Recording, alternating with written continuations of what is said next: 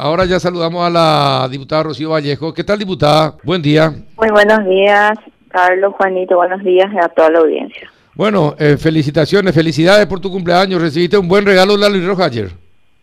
Sí, sí, una alegría, por suerte. Sí, ya era hora. Eh, bueno, ayer, eh, diputada, ayer se reunieron con el ministro de Salud y con la gente de salud sobre el tema gasto cero del COVID. Sí, o sea, fue una reunión eh, con el ministro de Salud, su equipo eh, administrativo, con el ministro de Hacienda, con el, el director de Yacineta, doctor Nicanor Duarte Frutos, y también estuvo el director de Itaipú en forma virtual y su equipo en forma presencial. O sea, fue una reunión de, de, todos los que de alguna manera tienen que aportar para eh, financiar los gastos de COVID, Carlos. Ajá.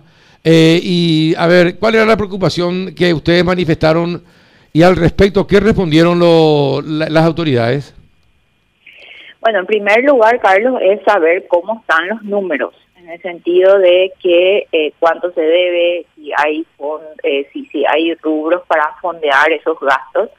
En ese sentido, nos dieron la, la directora de Administración y Finanzas de Salud nos dio un detalle de cuánto eh, se está gastando. Pero acá tengo justamente de cuánto ya se viene gastando, porque hay dos eh, motivos de gasto, por decirlo de alguna manera. En primer lugar, los convenios firmados, los convenios firmados con los eh, con los sanatorios privados, que fue ya desde el año pasado. Y Compost, en ese en ese contexto se generó una deuda de 318.500 millones de guaraníes por internados en, unidad de terapia intensiva y en camas comunes. Luego entran en vigencia estas leyes, las 6725 y las 6742, que son las de también cubrir los gastos de terapia intensiva y eh, la de COVID gasto cero. De vuelta en el marco de esta ley se genera una deuda de 351 mil millones de guaraníes al día de ayer. ¿Cuánto, ¿Cuánto me dijo este segundo? 351 mil millones de guaraníes. El primero es 318 mil millones y después el otro 350 y un mil. Y un mil, qué bárbaro. Es muchísima plata, ¿eh? Es mucho dinero. El tema es el, el financiamiento. Para este este segundo monto se estableció, se topeó un financiamiento de 30 millones de dólares y además fondos de Itaipú y de Yaceneta, ¿verdad? Eh, esos 30 millones de dólares todavía no, no, no están fondeados, por decirlo de alguna manera. Eh, yo representaría 198 mil millones de guaraníes en su caso cuando se encuentre la fuente de financiamiento. Y eh, ahí entonces se, se, genera un déficit y, el de los convenios tiene un, un rubro asignado a 96 mil 800 millones ahí tenemos un déficit de 221.700 millones y en este segundo caso de 153.500 millones, lo cual, eh, porque yo de alguna manera traté de, en la reunión de, centrar un poco cuál es la situación, ¿verdad? Y, y bueno, el déficit es bastante alto en el tema de del fondeo. Y eh, lo que se habló ahí también, que, que pregunté de forma puntual al director de Yasuneta, eh, de, de cuánto lo que son los gastos sociales de Yacineta, los famosos fondos de gastos sociales de Yacineta por año. Y realmente yo me sorprendí, pensé que era mucho más, eso me dijo el doctor Nicanor, 42 millones, pero que la mitad es para la Argentina y la mitad para nosotros. Para nosotros es un poquito más porque tenemos más territorio inundado, pero ronda alrededor de los 22, 23 millones de dólares, de los cuales ellos, él eh, detalló que parte de esos fondos ya están asignados al tema de educación, algunos proyectos y eh, lo que le va eh, proporcionando medicamentos e insumos también a salud. Y por otro lado, el fondeo con, con los fondos gastos, de gastos sociales de Itaipú, eh, el director nos decía que son 90 millones al año, de los cuales 50 millones están comprometidos en varios ítems ¿verdad? De, compromisos ya asumidos contractuales y que alrededor de 40 millones es lo que ellos ya aportaron a salud.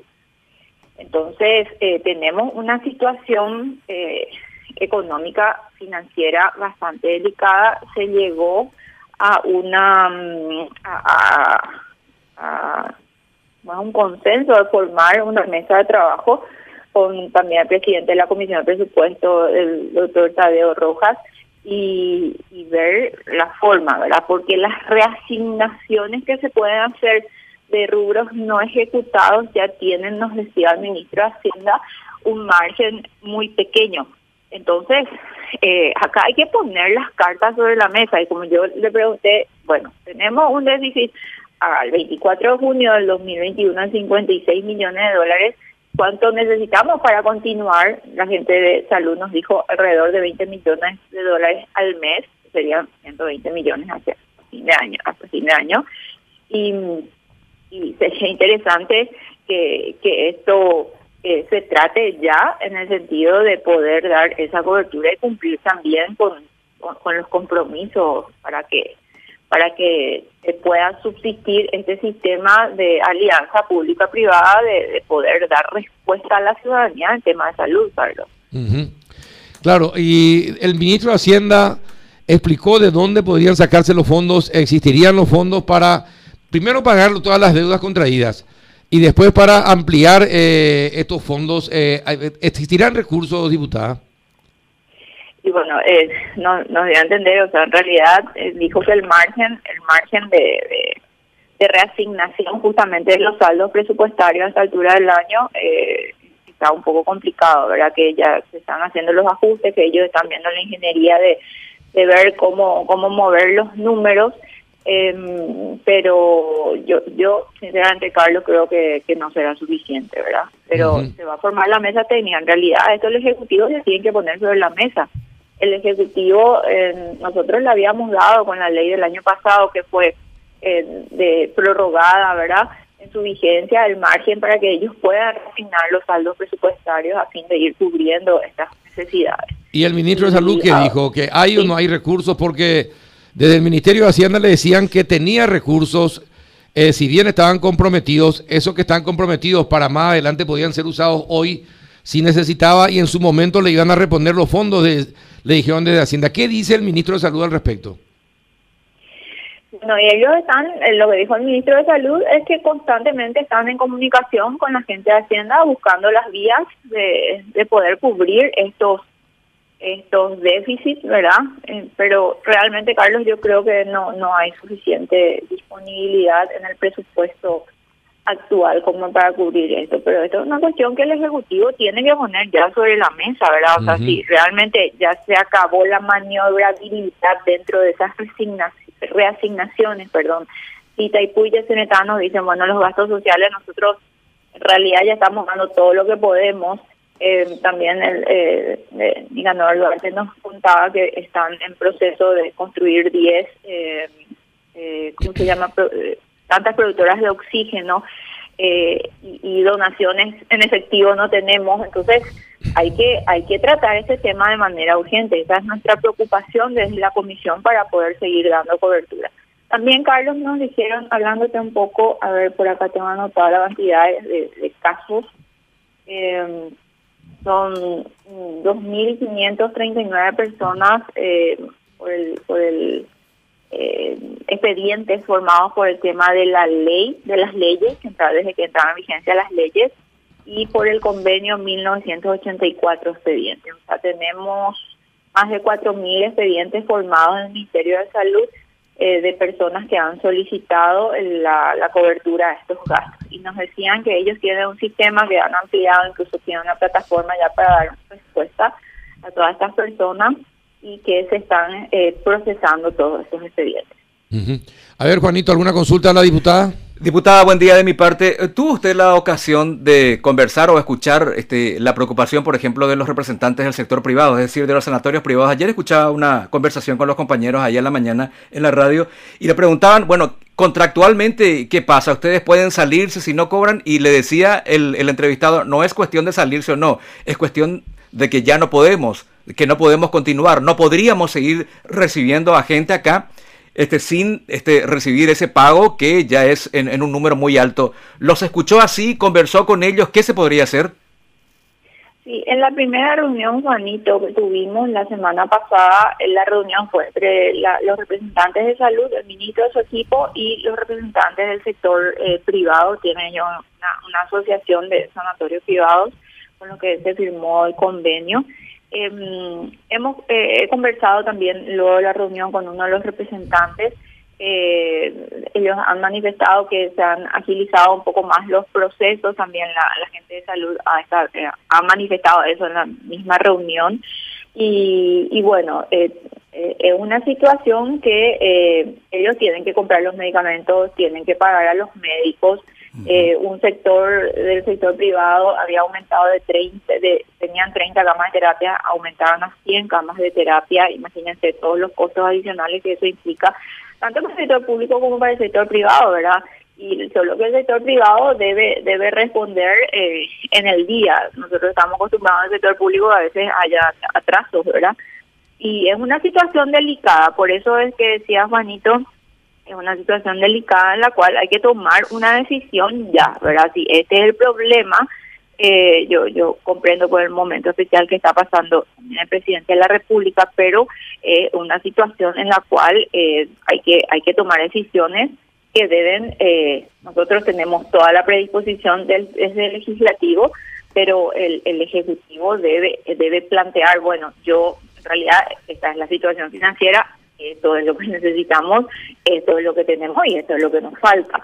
Eh, son, ellos los que manejan los números reales y toda la disponibilidad de los recursos de los distintos eh, los distintos ámbitos, las ofertas, ayer nos mencionaban incluso de que eh, así como a todos los países, los organismos internacionales han ofrecido préstamos para estas situaciones, pero bueno, entonces si se necesita algo de eso, para que nosotros podamos autorizar necesitamos que ellos también eh, lo digan, pero estamos en el proceso de, poder eh, transparentar un poco qué es lo que está ocurriendo y cuál es la situación. Ahora, justamente ayer el doctor Brustein, eh, de parte de los sectores privados, de los sanatorios privados, hablaba de que ya no pueden soportar que se retrasen en, en el pago la gente del Ministerio de Salud eh, y bueno, y el, pero alguien del Ministerio de Salud o de Hacienda o de Yacyretá presentó algún plan, alguna propuesta para ir valiendo esta situación, pagar las deudas que ya se tienen contraídas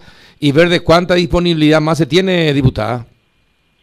No, no se presentó un plan específico. Hay una disponibilidad que tiene el Ministerio de Salud porque para ¿De cuánto parte los convenios son, eh, a ver, espera que por acá. Bueno, 98 mil millones era. Ellos pagaron de eso 38 mil millones y el saldo es lo que ellos tienen como para ir cubriendo esos expedientes que 60 mil millones. Dijeron. Sí, tienen 60 mil millones para seguir cubriendo. Para seguir cubriendo, pero eh, el, eh, dijeron que en estos días estarían liberando alrededor de 25 mil millones.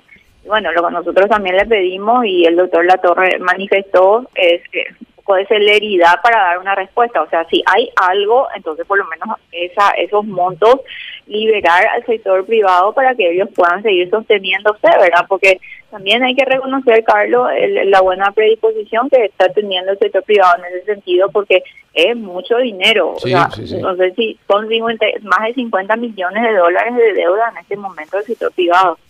Es mucho dinero, más lo que implica de vuelta mantener la parte del sector público, porque tampoco hay que desconocer. El ministro eh, habló del ministro de Salud que los recursos que tienen salud están comprometidos y, ante la pregunta puntual, ¿cuánto necesitamos para seguir? La directora administrativa manifestó alrededor de 20 millones de dólares al mes a partir de julio, que son 120 millones de dólares, más 56 millones de dólares que ya estamos debiendo, son 176 millones de dólares. Eh, eh, es mucho dinero y, necesitamos que el Ejecutivo eh, ponga sobre las cartas sobre la mesa y nos diga, bueno, esto tenemos, esto podemos redireccionar de otra fuente y esto no tenemos. ¿Y hay algún plazo para que el Ejecutivo presente ese plan? Ellos, hay un proyecto de ley que ellos presentaron, Carlos, te voy a enviar, no sé si accediste vos, también lo mencionó ayer el ministro, eso es un poco más, que es de vuelta el tema de de poder redireccionar los saldos, pero a ver, eh, si ellos nos dicen podemos redireccionar los saldos, pero en realidad ya no tenés saldo, o sea, no tenés mucho margen para redireccionar. Claro, claro. Eh, está este proyecto de ley que, que ellos metieron por, por senadores, tengo entendido, y eh, bueno, hay que acá son números, no no no hay no hay vuelta a dar, son números y ver todas las posibilidades eh, que son el ejecutivo, su equipo técnico, su equipo económico, que tiene que decirnos, bueno, esta es la situación. Como Así, cualquier lo que vos percibís, diputada, es que ya no hay recursos y estamos tocando fondo en materia de recursos.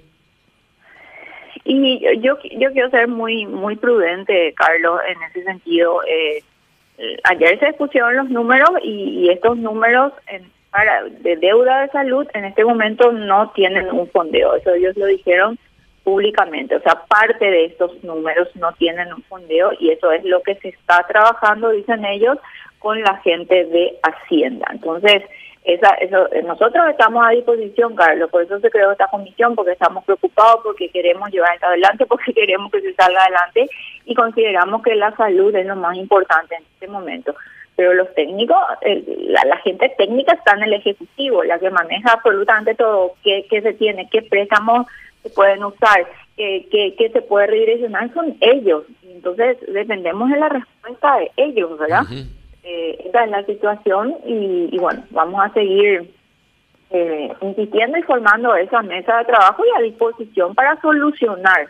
Esto hay que solucionar, Carlos. Perfecto, bueno, excelente la predisposición que tienen y que mostraron. Y bien, ojalá se encuentren los recursos para eh, ir sobrellevando esta pandemia eh, con recursos para que no falte ni hospitales, ni oxígeno, ni medicamentos y mucho menos vacunas.